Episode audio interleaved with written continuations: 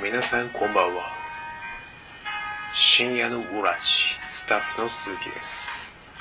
今日は珍しいお魚についてご紹介。実は先日、宮古市内の漁師さんから水産科学館に届けられましたある一匹の不思議な魚。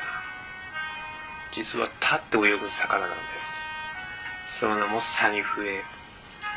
詳しいことはブログで紹介。それではまた、おやすみなさい。